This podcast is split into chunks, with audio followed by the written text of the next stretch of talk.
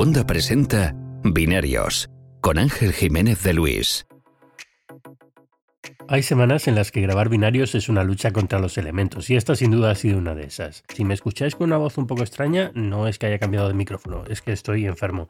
No solamente eso, sino que el episodio que grabé la semana pasada con Antonio Sabán, que vais a escuchar en pocos minutos, pues eh, no tenía la calidad de sonido que necesitábamos por muchísimos problemas, así que hemos tenido que volver a grabar.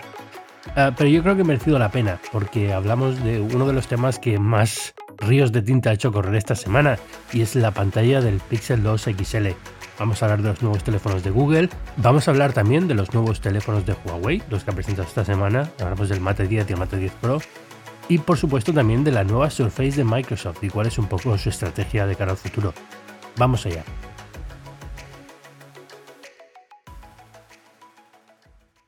¿Qué tal? Pues muy bien. Aquí de nuevo en muy poco tiempo. ah, si fue un desastre, lo siento. También culpa mía, ¿eh? O sea, mala. Y, no solamente eso, sino que ahora encima de pies grabando con un catarrazo brutal. Pero bueno, eso que me da una voz. No, yo igual. Yo ya sabes que la circunstancia allí en el cuarto aquel, con aquel micro y tal, fue una, una pena porque yo creo que, que no queda mal el, el podcast, pero bueno. Eh, repetimos, ya sí tenemos más información que ha salido esta semana con lo del Pixel. Sí, sí, sí lo he pensado, ¿eh? lo he pensado. O sea, creo que no, no íbamos mal encaminados la semana pasada. Sí. Volví a escucharlo, pero pero sí que sí que ha habido ya cierta información que bueno ayuda a poner un pan en contexto el tema. Vamos a empezar por ahí, venga. Vamos a, en vez de la semana pasada cuando grabamos el falso binarios nuestro, eh, empezamos por Huawei Mate 10, pero yo creo que podemos empezar directamente por el Pixel, dado que esta semana se ha puesto la cosa más interesante. Qué chapuza, ¿no? ¿O no? ¿O te parece bien? Pues sí. O sea, no, la semana pasada empecé diciendo que, que sí, bueno, en, todo momento asumimos que la pantalla era bastante peor que la de la competencia, sobre eso no tuvimos ninguna duda. También dije que creía que se estaba exagerando y justo hace un rato comentaba, comentaba por Twitter que efectivamente creo que se está exagerando pese a todas las pruebas que tenemos ya de que, de que sí, de que es un poco chapuza o bastante chapuza. ¿En qué sentido lo digo? Pues en el sentido de que ya hay gente hablando de que esto a Google le puede afectar lo mismo que a, que a otras compañías, otros productos muy malos y que deberían dejar de fabricarlo. Y, en, el sentido, por ejemplo, parece esto el Note 7. Y para nada yo creo que sea eso.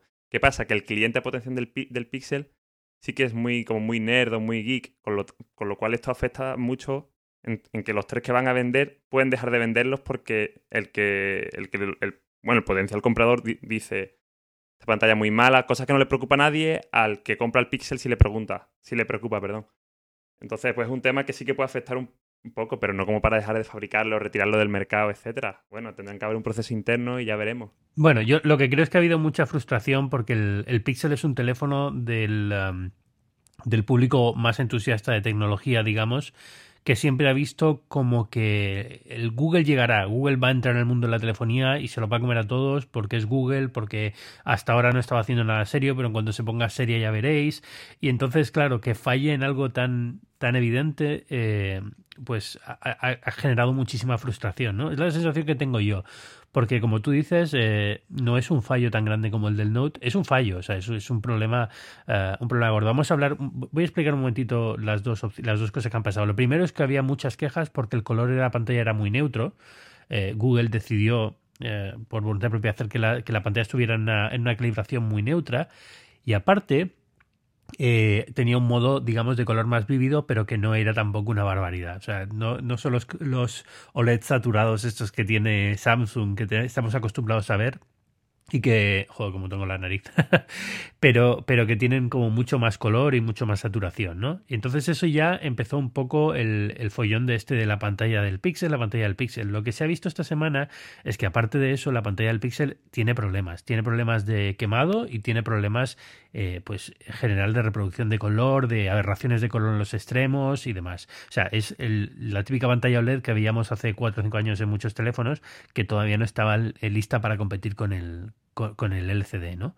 Uh, yo creo que el, el, problema que, que, estamos viendo es que la, que, la gente un poco esperaba que no, esperaba que si Google ahora se iba a tomar por fin Pixel en serio, iba a meterse fuerte en el hardware, iba a demostrar que estaba muy por encima de Samsung, de otros de sus competidores, de iPhone y demás. Y es un poco yo creo que donde está la, la frustración.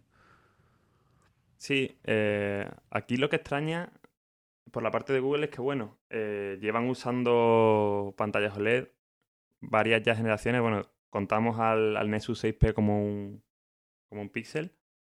Y tanto el Nexus 6P, que además era Huawei, que es una marca que no suele, que no suele usar a OLED, como el Pixel del año pasado llevaban OLEDs y no eran de la mejor calidad, pero no tenían esta serie, no tenían estos problemas tan, tan graves que estamos viendo. Aquí lo que también es muy interesante es, es ir a la raíz del problema, que yo lo comentaba, lo comentaba en Twitter, para mí la raíz del problema no es tanto eh, la pantalla en sí como el por qué se elige esa pantalla.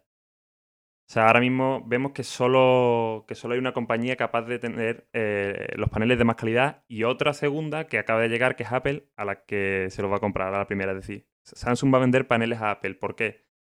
Porque Apple habrá pagado mucho dinero por tener asegurado una cantidad de, paneles y aún así va a costar producir el iPhone X.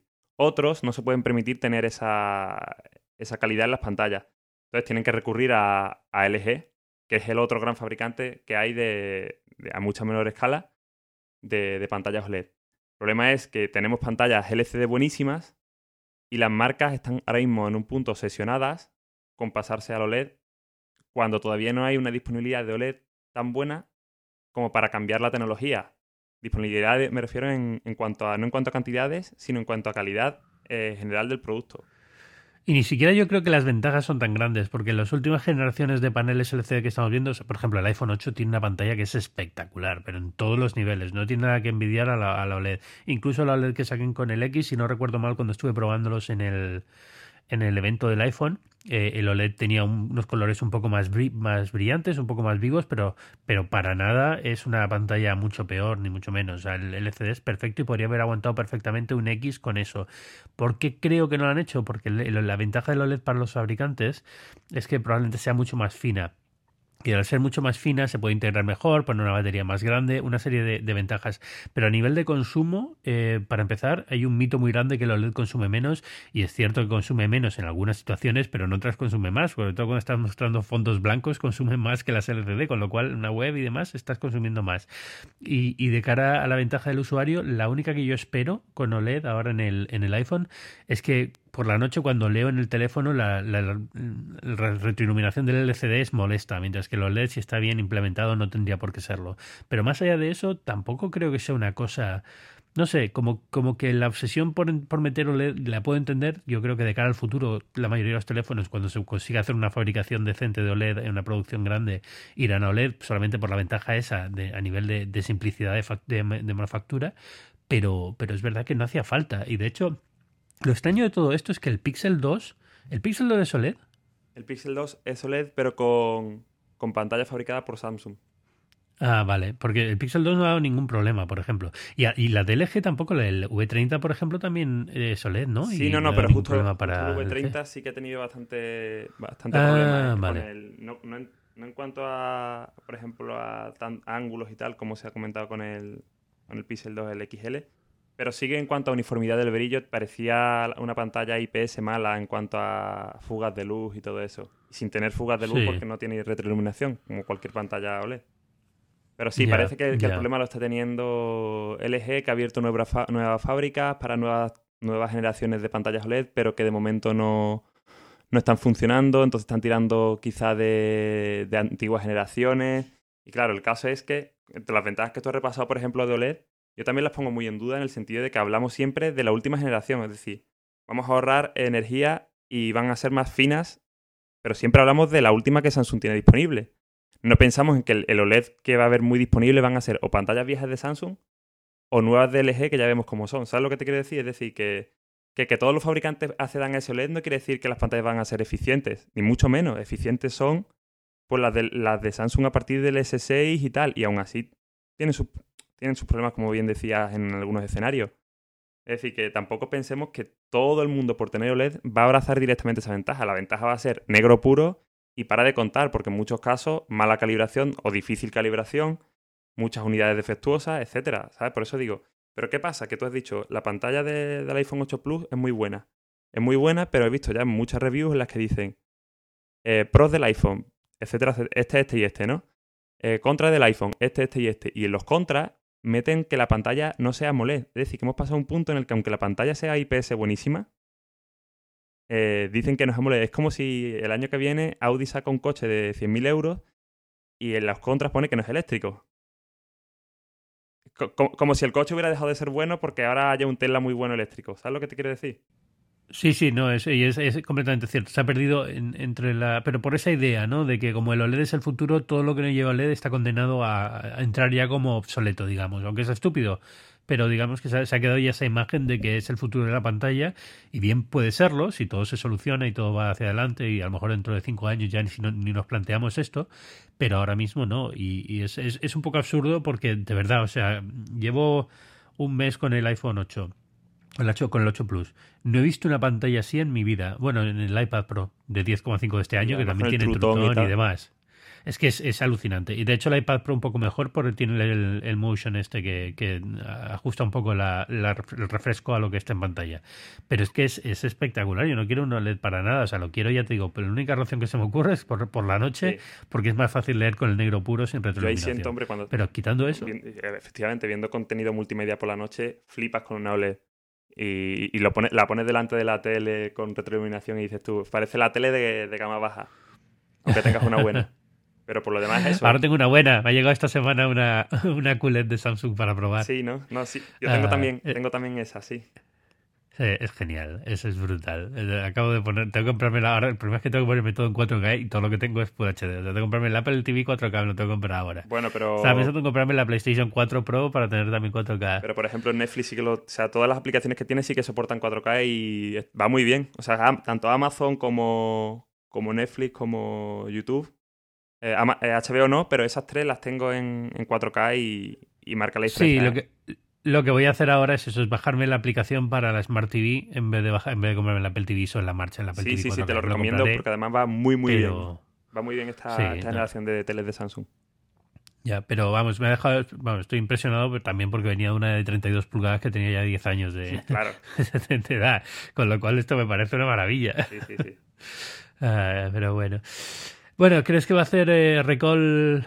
¿Qué, opciones tiene ahora Google con esto? Porque además, ¿sabes el problema de todo esto? Es que es el único de los teléfonos de Google que iba a llegar a la venta en España. Creo que estamos grabando a, eh, a martes, creo que este jueves se presentaba con Orange aquí en España y, por fin se va a presentar ya el, modelo, pero claro, es el único que se va a vender y viene con toda esta duda de que ni siquiera sé si afecta a todas las unidades o solamente algunas, pero bueno, ya está, ya está un poco, ya estás un poco con la mosca detrás de la oreja, ¿no? De qué puede pasar. Yo, yo no creo que lo hagan, y si lo hacen será por, pues, como ha sido siempre con el tema OLED.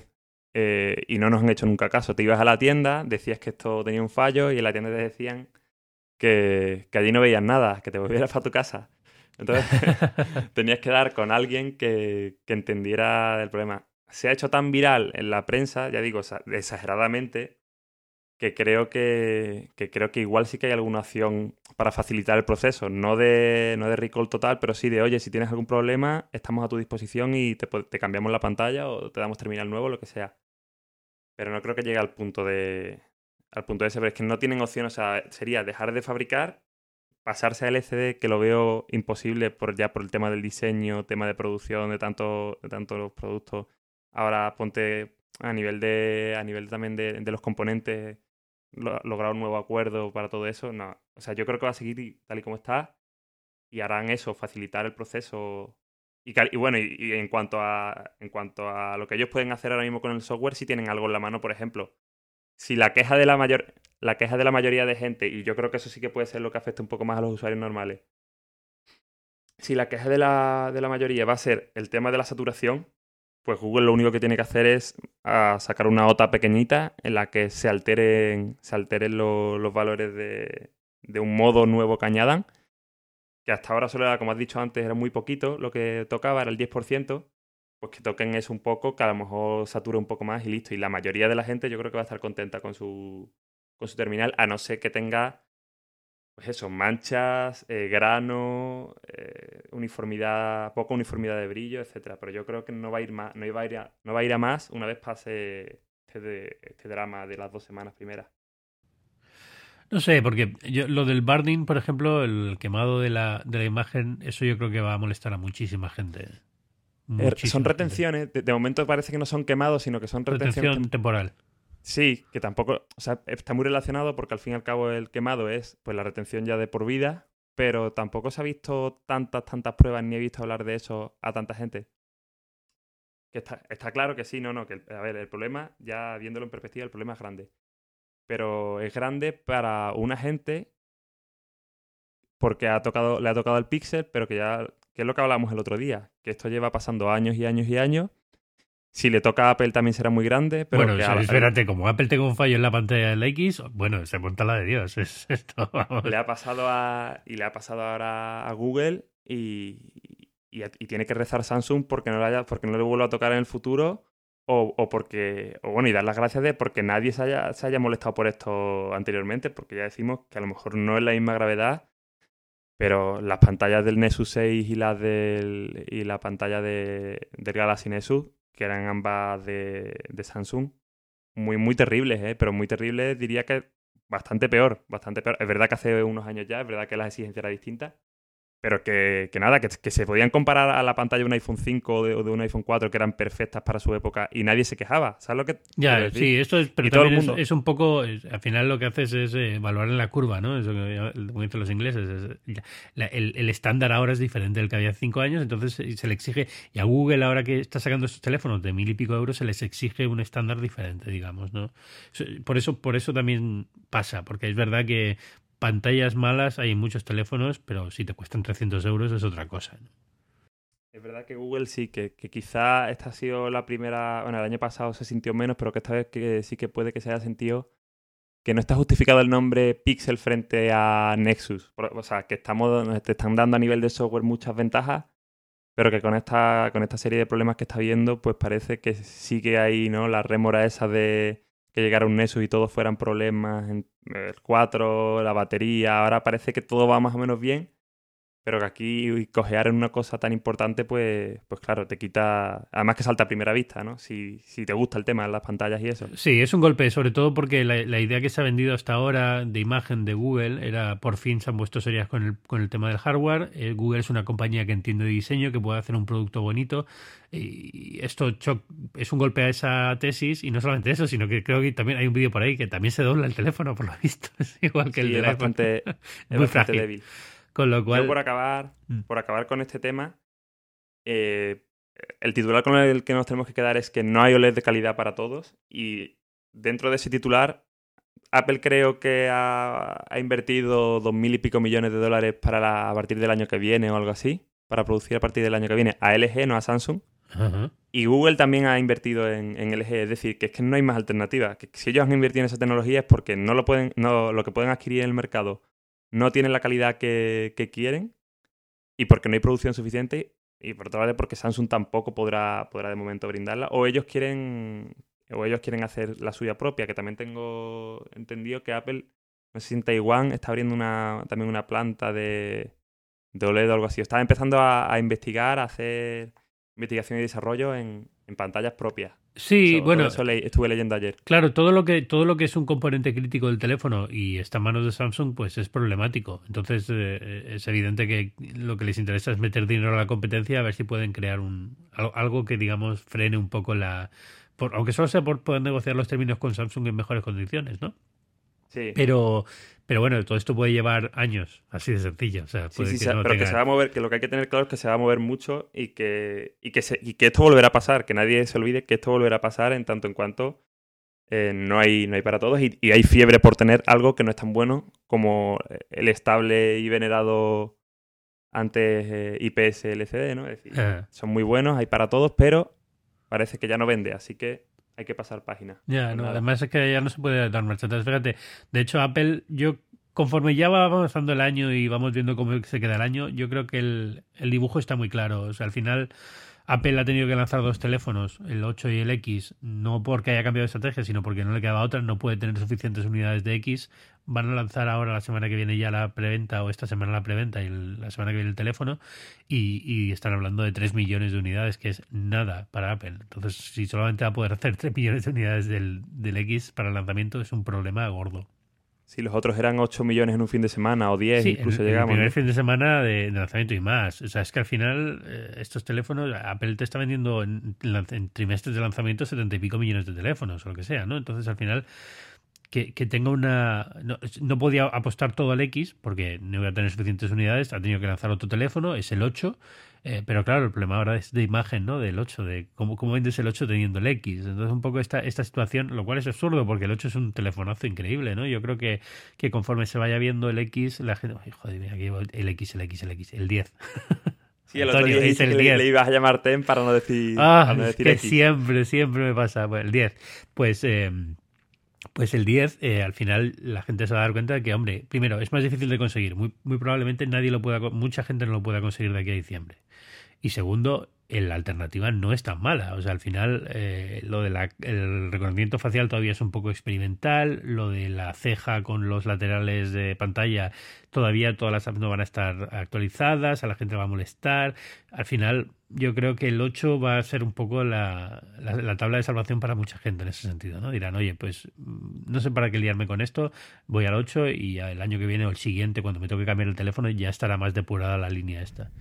El 8 incluso el 7, porque mucha gente por lo visto está, O sea, ahora mismo está vendiendo más los, están vendiendo más los 7, 7 y 7 Plus que los 8. Sí, se ha quedado muy bien de precio. Muy bien de precio, eh, un cacharro que sigue siendo potentísimo y, muy solvente, muy buena cámara. Es decir, la gente prefiere ahorrar y quizás esperar a una segunda generación también de, del X ante el poco stock y, bueno, y, la, y los compromisos que, con los que llega, ¿no? Sí. Que son algunos. Bueno, hoy empezamos el programa anterior este que no, que no salió eh, hablando del, del Mate 10. Sí. ¿Qué tal? Pues parece que bien, o sea, parece que va... Te decía la semana pasada que, que por qué lo, me preguntabas que por qué lo compraría y yo te respondía que por precio. Solo por precio. Es decir, sí, eh, han jugado la carta que tenían que jugar, es decir, no podemos competir, a diferencia de, de Google Huawei no quiere vender dos millones de teléfonos como va a vender Google. Huawei quiere vender mucho. Entonces, si quieren competir contra, contra Apple y Samsung, tienen que jugar la base del precio sí o sí. Que no estoy diciendo que cueste mucho menos fabricarlo y tal, pero no tienen, no tienen una imagen, no tienen tampoco unos componentes propios como tienen, como tienen las otras. Así que sí, el, el, motivo para comprar el, el Mate 10 es el, es el precio. Y yo pienso que sí, que, que efectivamente no, no, tiene calidad para valer eso. O sea, te vas a las fotos, te vas a la pantalla, te vas a los componentes, el procesador, eh, lo decíamos también, excepto batería y autonomía, y parece que no es tan brillante como, como apuntaba según los primeros análisis. Eh, o sea, que es buena, pero que tampoco estamos. Son los dos días estos intensivos o, o, dos días para un usuario normal y uno muy intensivo. Pues no sé, yo. Que muy bien, que están ahí, pero que lo que decía, ¿no? Están como más estancados de lo que se esperaba. Teníamos como un roadmap de en dos años o en tres han cogido Apple y Samsung y de momento parece que van un poquito más lentos de lo que, de lo que cabía esperar. Sí, del, del estuviste probándolo en China, me contaste, ¿no? Sí, probé 10 minutillos, eh, lo que nos dejaron, 10 minutillos ¿Y, cada. ¿Y la cámara no la ves como una opción para.? O sea, ¿no la ves buena cámara? Eh, hablamos la, semana pasada precisamente del, de Leica, ¿no? Del, de cómo estás. Eh, de que no es mala cámara, pero tampoco justifica llevar el nombre Leica, por así decirlo. Sí, o sea, las cámaras las veo, las veo entre comillas de nicho.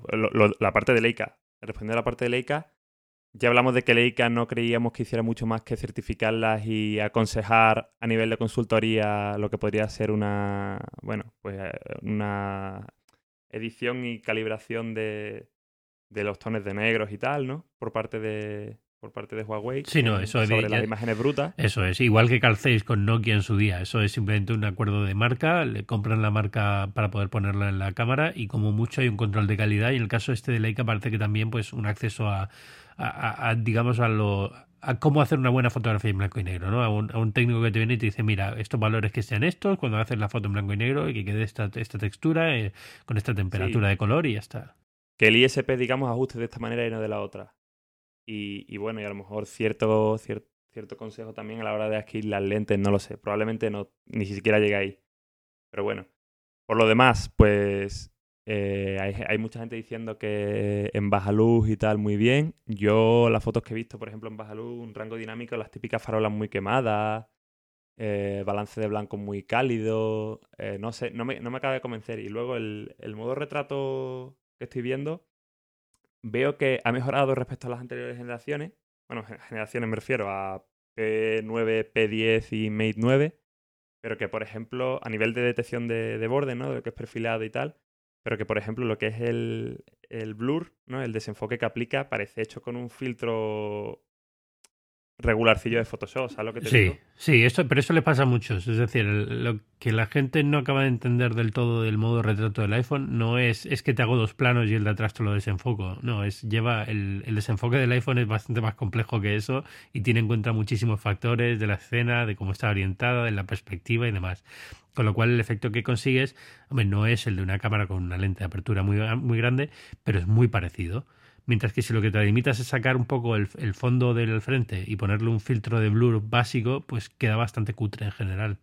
Sobre todo eh, porque deja de ser natural, porque no es que, no es que queramos el efecto reflex, queremos simplemente un efecto al que estamos toda la vida acostumbrados. O sea, al que hayamos acostumbrado mucho tiempo. Que hasta ahora no lo hemos pedido a los móviles por capacidad de. por temas de la física, ¿no?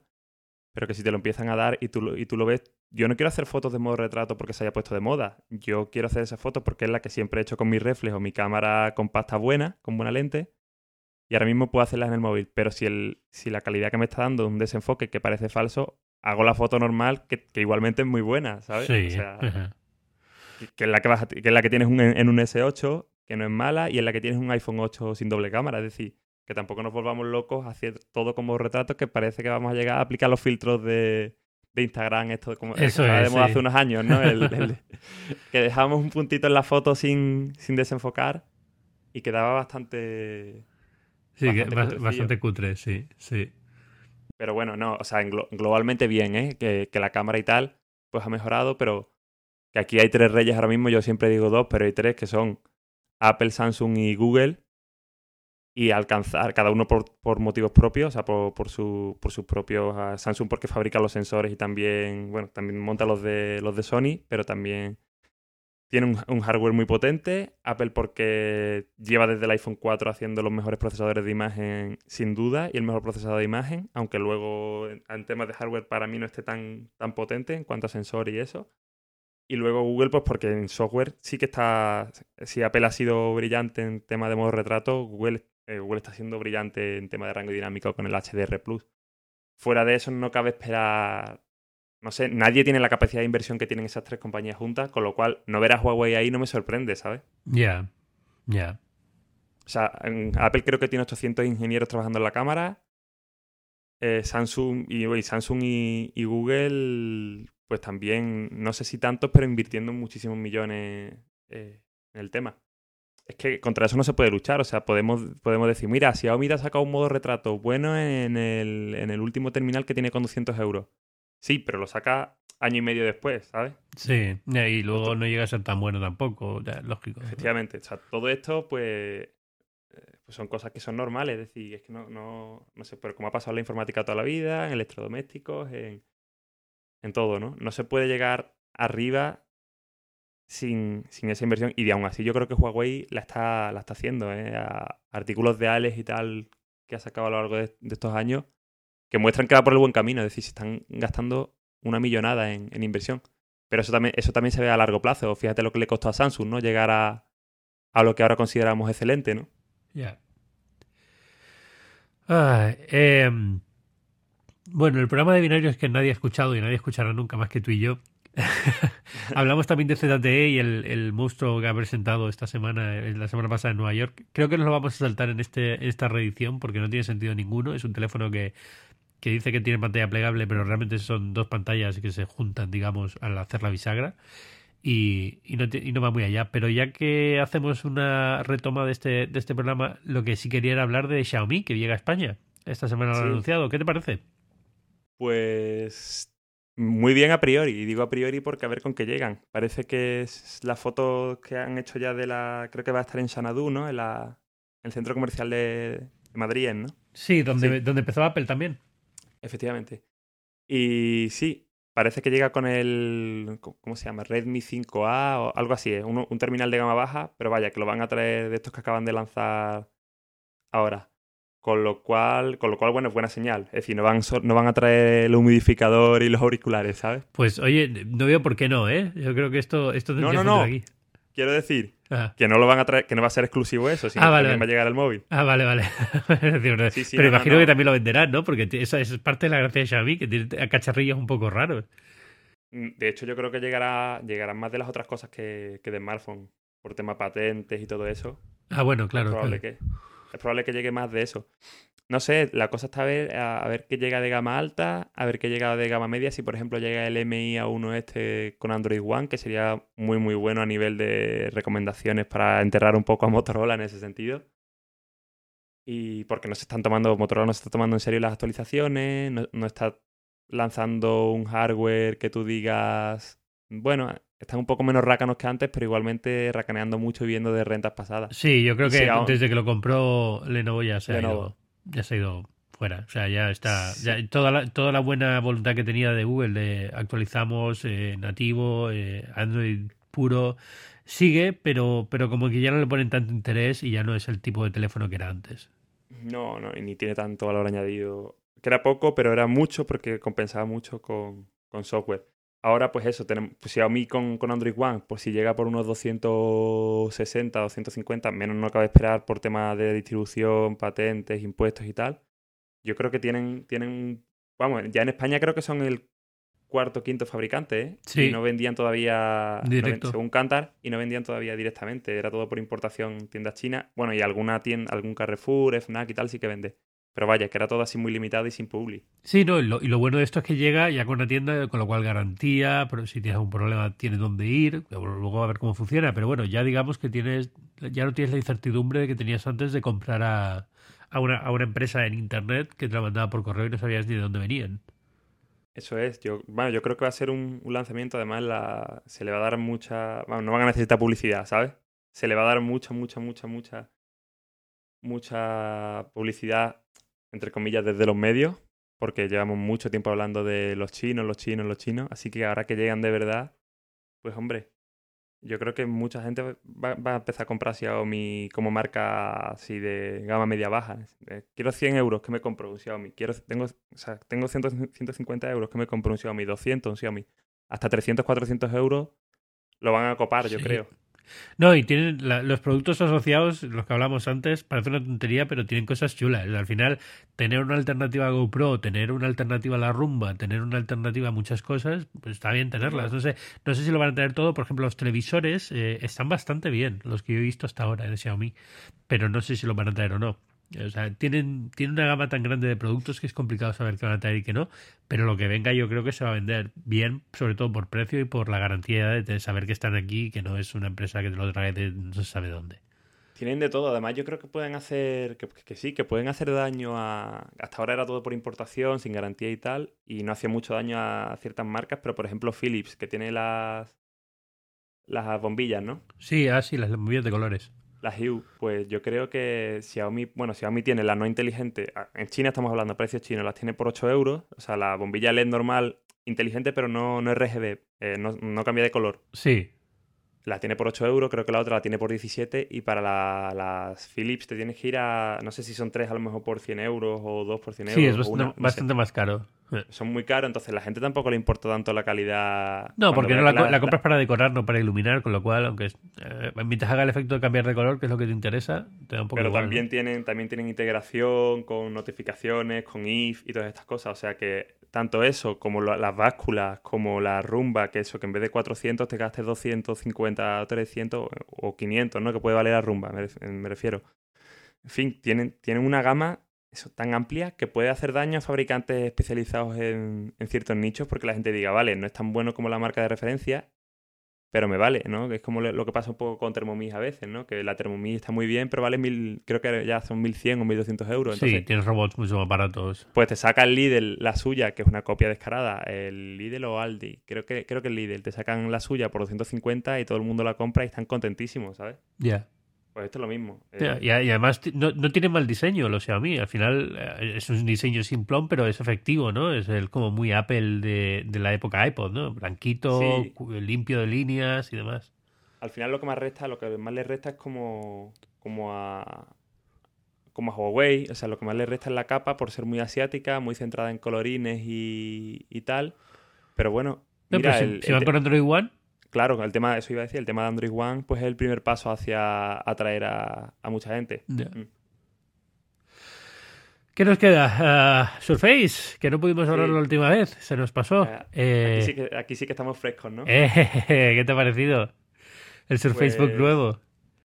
Pues molan, o sea, molan eh, en la línea de los anteriores, es decir, el idea, idea guay, diseño un poco más, no sé, más carente de, de precisión, ¿no? Parece que es como algo hecho, que está muy bien hecho, pero algo que parece que está como a medio acabar, que era más un prototipo que otra cosa en cuanto a la, bisagra, el cómo cierra y todo eso. Ahora, le reconozco que lo que han metido en ese espacio, pues, hombre, no, no sé a nivel de ingeniería cómo están hoy las cosas, pero parece una obra bastante guay de ingeniería, sí. Está muy bien. A mí el miedo que me da es que siempre tengo la sensación de que van a cerrar el chiringuito. O sea, que al final Satya Nadella va a decir, oye, que muy bien, que esto está yendo muy bien, pero esto es el negocio de Microsoft ahora es la nube y esto no tiene sentido ninguno, es un tema de imagen pura, pura y dura. Y es que ni siquiera está yendo tan bien, ¿no? Bueno, eh, la Surface Tablet normal está mejor, la Surface Studio esta que sacaron de 24 pulgadas, que todo el mundo dijo, esto es por la razón por la que el Mac está muerto y el iMac va a morir, y al final no se la ha comprado ni Dios, porque cuesta una barbaridad de dinero y es una herramienta muy profesional, y los profesionales ya tienen otras formas de trabajar.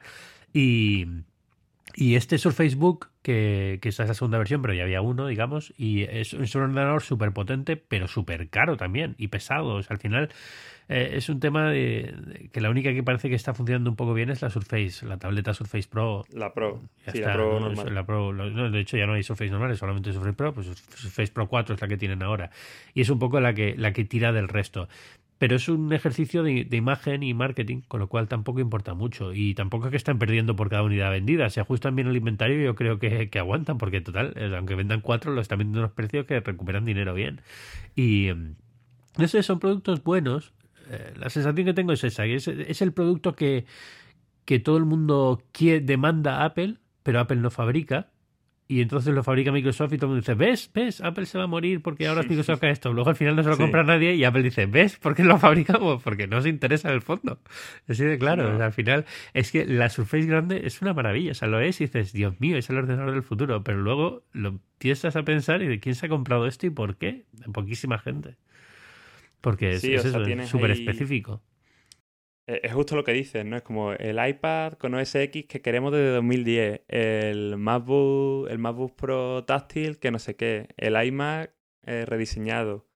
Sí, es. Yo, yo lo que pasa que veo es eso, que si realmente quisieran triunfar, pues la lección, la lección de, de los smartphones es muy clara. Y no lo digo por Windows Phone, sino por, por el tema precio estoy hablando, ¿no? O sea, tienes a Apple ahí que puede poner precios muy altos y, va a seguir vendiendo, pero luego al resto de, compañías tienen que jugar la carrera hacia el abismo, ¿no? Es decir, como no bajemos precio en, en, smartphone, ¿no? Samsung te saca el Note a, a 1000, pero ya lo tienes por 800 en algunos sitios. Yeah, eh, Surface tampoco baja de precio, entonces estamos hablando de que los precios son a lo mejor e, en hardware equivalente son 100 euros más baratos que en Apple, pues ahí no te vas a comer mucho en el tampoco en el mercado universitario y tal. No, el mercado universitario el Facebook este ni lo toca, evidentemente. Tienen el otro, tienen el, el sí, ese que sacaron. Hablaba, pero... Hablabas en general, ¿no? El laptop. Ah, el laptop ese no va a ningún lado tampoco, no, sea caro para eso. Yo sí que veo, creo que te lo dije el otro día, así al final cuando dijimos que, que, no, que faltaba este tema, que, que, bueno, en tema, en tema creatividad, sí que yo creo que al ser táctil, tener tan buena precisión también con el, con el Surface Pen y tal, y ser totalmente abatible, sí que no tienes que estar comprando, al menos para principiantes, no tienes que estar comprando una Wacom de las baratas pequeñitas y tal, sino que tienes ahí ya el, ordenador, lo puedes enchufar a una pantalla y tienes ahí, y tienes ahí bueno, la herramienta ya sobre la que pintar en Photoshop, Illustrator eh, o cualquier aplicación que uses de, ilustración, ¿no? La, teoría, la teoría es esa, pero luego en la práctica yo no lo veo. O sea, no, no veo a, los diseñadores saltando sobre la marcha sobre este tipo de ordenadores. Lo que veo es a mucha gente comprándose una Wacom y un Mac.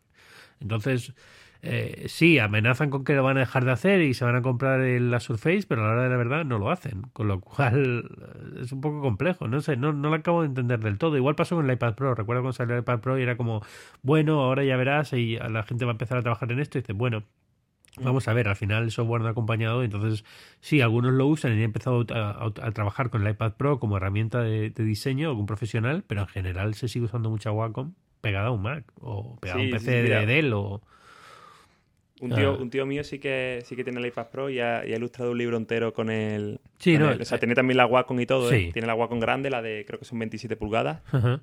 Y nada, como estaba. Él acaba de trabajar y se tomaba. Bueno, la parte del, del, libro era trabajo, pero que era también en plan hobby. Entonces estaba viendo la tele y estaba dibujando con el iPad en el sofá. Y lo, ha, ilustrado todo con el, con el Illustrator este reducido que hay para iPad, que al fin y al cabo te da el vectorial y tal, y luego lo llevaba al Mac y ahí ya lo, maquetaba y tal. O sea que, y dice él que sí, que muy contento, que como sustituto en precisión y tal, que le sirve de sobra, ¿sabes? Sí, pero para mucha gente le sirve, pero es eso, la aplicación que tienen es una versión reducida de la otra, no, es un traslado directo, ¿no? y el caso del, del Microsoft, del, estudio, del Surface Studio, de estos, pues sí tienes la aplicación completa, pero por alguna razón no acaba de encajar en la forma de trabajar de la gente. No entiendo muy bien por qué, pero ya, ya deberíamos haber visto un cambio en si realmente, si realmente funciona y si realmente esto es una solución que los profesionales, como muchos dijeron en su momento, va a encantarles, ya lo habríamos visto y no está funcionando en, ese, en esa dimensión. Con lo cual, algo, algo no acaba de encajar ahí. Que no son malos ordenadores. El, el Surface este me parece impresionante la potencia que tiene. Lo único que me parece es que queda un poco gris la actualización porque... no sé si porque no se ha anunciado así como muy a bombo y platillo, porque no deja de ser una subida de procesador y de tarjeta gráfica de un modelo ya existente. Hay cosas buenas. Eh, han pasado el de 15 pulgadas, que yo creo que era algo que les hacía falta. Y el de 13 ahora ya no tiene por qué llevar ventilador. Si coges la, opción más baja, la pantalla no lleva ventilador, que era un poco de los problemas que tenían los Facebook originales, que cuando quitabas la pantalla, vale, tenías una tableta, pero era una tableta pesada y con un ventilador, que es horroroso. Sí, bueno, yo ahí, a eso también lo hablamos en verano, no sé si recuerdas, que también la parte del ventilador tenía su, su problema, ¿eh?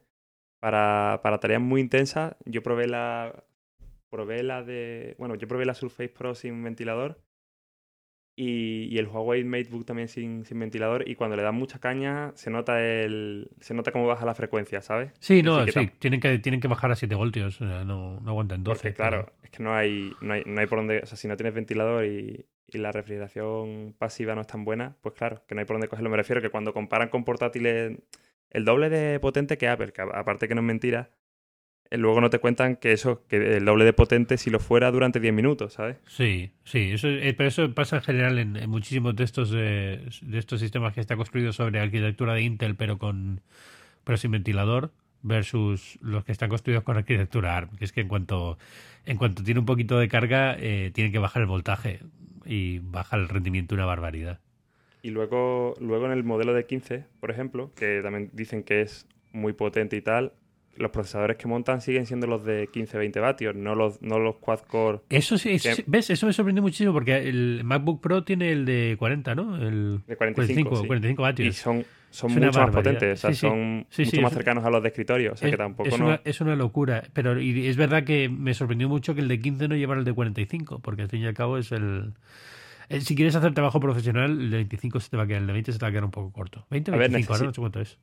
Eh, suele ser de 15 a 20. Pero a ver, que, estamos hablando de que es que, claro, es que es una pantalla. Es que es, que muy. O sea, en ese sentido es impresionante. Pero, ya, pero, pero, ahí es donde, ahí es donde te viene el, el tema del trade-off, ¿no? Es, es como tienes que poner el procesador en la parte de la pantalla porque quieres que se separe como una tableta, ya no puedes poner ciertas cosas. Entonces ahí es donde está la gracia del. De, de, por qué se hace de una forma Apple y lo hace de una forma Microsoft. Bueno, porque hacerlo de la forma Microsoft tienes esta desventaja Tienes otras ventajas, como el hecho de que te puedes llevar la pantalla y trabajar como una tableta. Pero es, son decisiones que hay que tomar y se toman de forma diferente en diferentes empresas. Sí, luego tiene el tema de la el tema de las tarjetas gráficas sí que son más más potentes, sí. Más potentes, bastante más potentes que las que tienen más para jugones, para las 1050 y 1060 y para temas de vídeo y tal. En ese sentido, yo creo que yo creo que es un buen producto, pero que eso, que no se acaba de encontrar, que no acaba de apostar todo lo que, todo lo que tendría que apostar si quisiera desbancar a Apple y, y, sobre todo si quisiera traer por precio, porque al final el handicap sigue siendo Windows para mucha gente. Si tú no das tan, mucho más valor añadido a esa propuesta, pues la gente va a seguir con su MacBook de toda la vida y, y se planteará comprarse un iPad o algo así para el resto de cosas que decía. Eh, y bueno, y tiene USB-C. Tiene USB-C, que Era, es verdad, lo tenía, lo tenía apuntado, es el, ah. último punto. Estaba justo leyendo antes cuando me has dicho que a la hora y tal, digo, voy a buscarlo del USB-C porque no recordaba exactamente la historia y sí, era, al final sí, era como lo recordaba. Nada, la gente de Microsoft diciendo que, que sí, que se quería solo para carga, que para eso ya tenían el puerto bueno, también diciendo que era un puerto que la gente todavía no sabía usar, que tendrían que esperar para ver cómo evolucionaba el mercado de los cables y tal. Y digo, joder, pues había esperado desde mayo, ¿sabes? O sea, ya, ya, ya el mercado se ha aclarado completamente. Ya, Ahora sí es el momento. Ya está todo meridiano, ya es el momento. Joder, es que. Sí, es que han sido tres meses y ahora han dado la, la base de Pero esto, esto se veía venir. O sea, al final es como lo del puerto de auriculares. Es como. Puedes quejarte todo lo que quieras, pero esto se va y al final en dos años vas a estar mirando a Z diciendo qué tontería estar intentando justificarlo cuando ya estaba claro que se iba a ir. Y el USB-C, yo entiendo que es frustrante, sobre todo en los. Em, en los Mac, en los MacBook Pro y en los Mac, en, eh, todavía, los MacBook todavía tienen, eh, sobre todo el MacBook que solo tiene uno, eh, USB-C todavía no está ahí, todavía no es el estándar que debería ser, pero, pero es evidente que es el futuro hay que ir hacia allí y solamente se puede ir hacia allí empezando a ponerlos. En el caso este es que además no entiendo por qué, se han puesto en USB-C pero no es Thunderbolt 3. Con lo cual, no puedes enchufar. Te vuelves a quedar como a la mitad. No puedes enchufarle una. Exacto, el monitor. te vuelves a quedar como a la mitad. Pero ¿qué te cuesta ponerle ya el Thunderbolt 3 y ya está? Y se acabó, no pasa nada.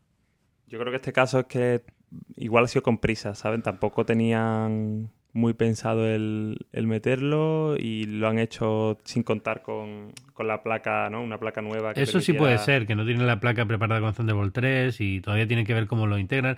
Eh, de hecho, eh, yo entiendo que para ellos es un problema ahora, porque es como, bueno, es un USB-C, pero no piensas que lo vas a poder cargar por ahí, porque no se puede cargar el ordenador por el USB-C, hay que cargarlo por el puerto propietario del, Surface.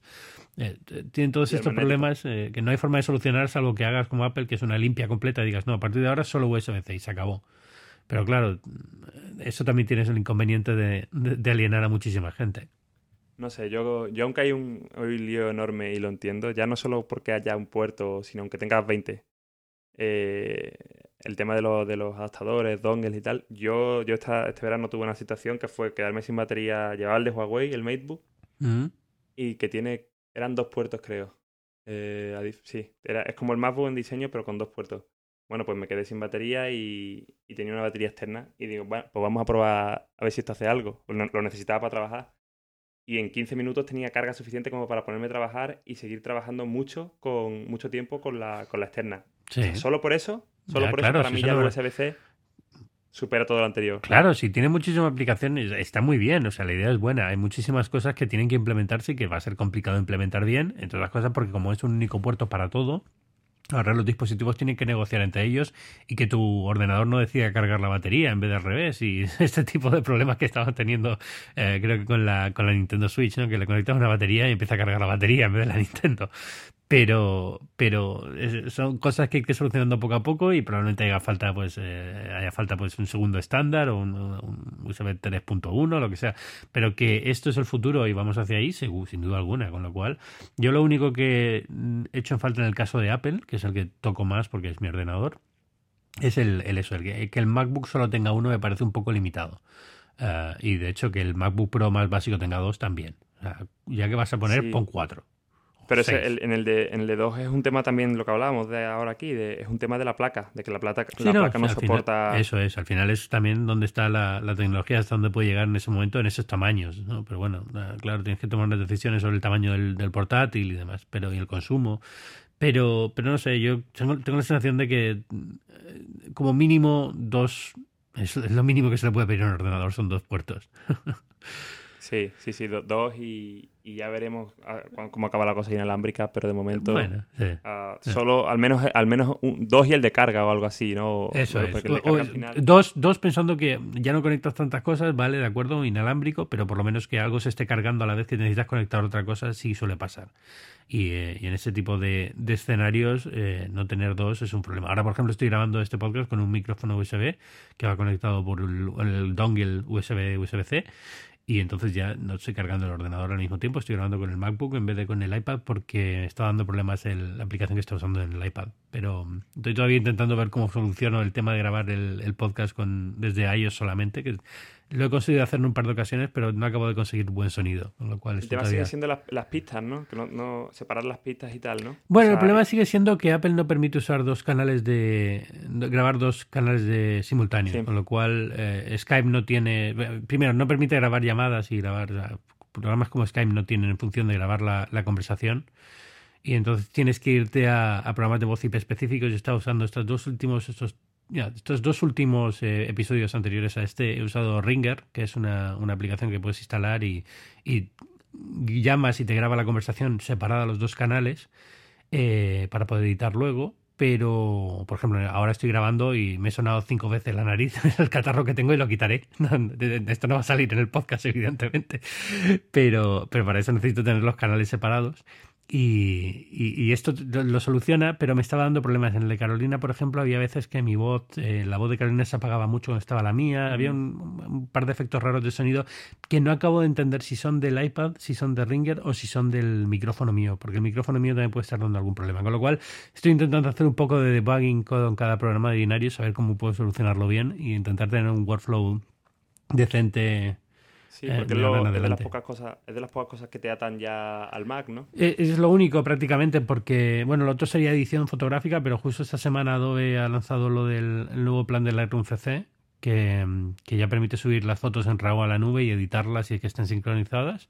Y ya puedes editar desde el, desde el iPad también con la misma, con la foto en RAW en la nube, con lo cual eh, voy a empezar a pasar todo el flujo de trabajo a esa, a esa opción. Eh, y estoy esperando a que Apple también, la aplicación de fotografía en iOS, sea tan avanzada como la aplicación de fotografía en el Mac. Porque ahora fotos, para Mac tienes muchísimos filtros, muchísimas herramientas que no tienes en fotos para iOS inexplicablemente. No entiendo por qué, pero eh, ¿cómo es? Sí, que, sea un poco más aperture, ¿no? Que antes. sí, sí es que tiene lo de la opción de color, luz y blanco y negro eh, luego puedes dentro de cada una de esas puedes tocar muchas cosas, subir las, subir las sombras, subir las, las luces, lo que sea. Pero son esas tres cosas solo, mientras que en el Mac eh, hablas de herramienta de fotografía y puedes desde poner un pincel para quitar defectos en las fotos hasta lo que quieras. Hay millones de opciones, ¿no? De corrección de, lente, muchísimas cosas. Que, que, no entiendo por qué si lo tienen ya en uno no lo pueden poner en el otro, sería lo lógico, pero por alguna razón iOS sigue siendo un poquito atrás, con lo cual fotografía y podcast es lo único que me queda en el, en el Mac como, como trabajo. Pero ya te digo, o sea, los últimos dos episodios de binarios, los hechos en el iPad, no son perfectos, tienen fallos y este también lo tendrá porque estoy todavía probando cosas, pero, pero yo creo que en, razonablemente a lo largo de este año ya por, tendré un flujo de trabajo que me permite trabajar desde, desde el iPad solamente, que es lo que quiero. Muy bien, muy bien. Ah, en fin. Bueno, Antonio, eh, muchas gracias por grabar de nuevo binarios. A ti, Ángel. Tienes, el honor de haber grabado el mismo episodio de Binarios dos veces. Es el primero. Sí, eh, ¿He sido el único? Eh, creo recordar que en la primera temporada me pasó también, puede ser. No recuerdo ahora. Creo, puede que haya alguien más. Pero creo que ahora mismo de, lo que puedo recordar es el primero, sí. Muy bien, pues a ver si no, a ver si no es una tercera. Exacto. Bueno, Antonio Sabat, ¿dónde te puede encontrar la gente? Pues me pueden leer en, hipertextual y me pueden seguir en mi cuenta de, Twitter, es ansamor, arroba ansamor. Muy bien, pues muchísimas gracias. A ti Ángel. Un abrazo. Un abrazo. Chao.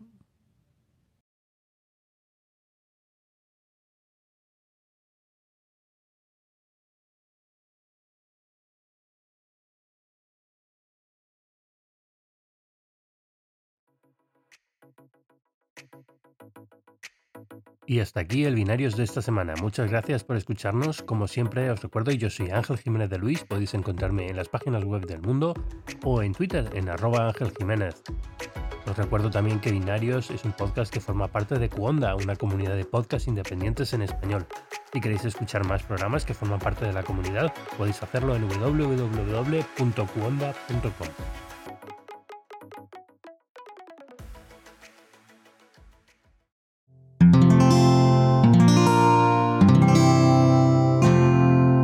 Puedes escuchar más capítulos de este podcast y de todos los que pertenecen a la comunidad Cuonda en cuonda.com.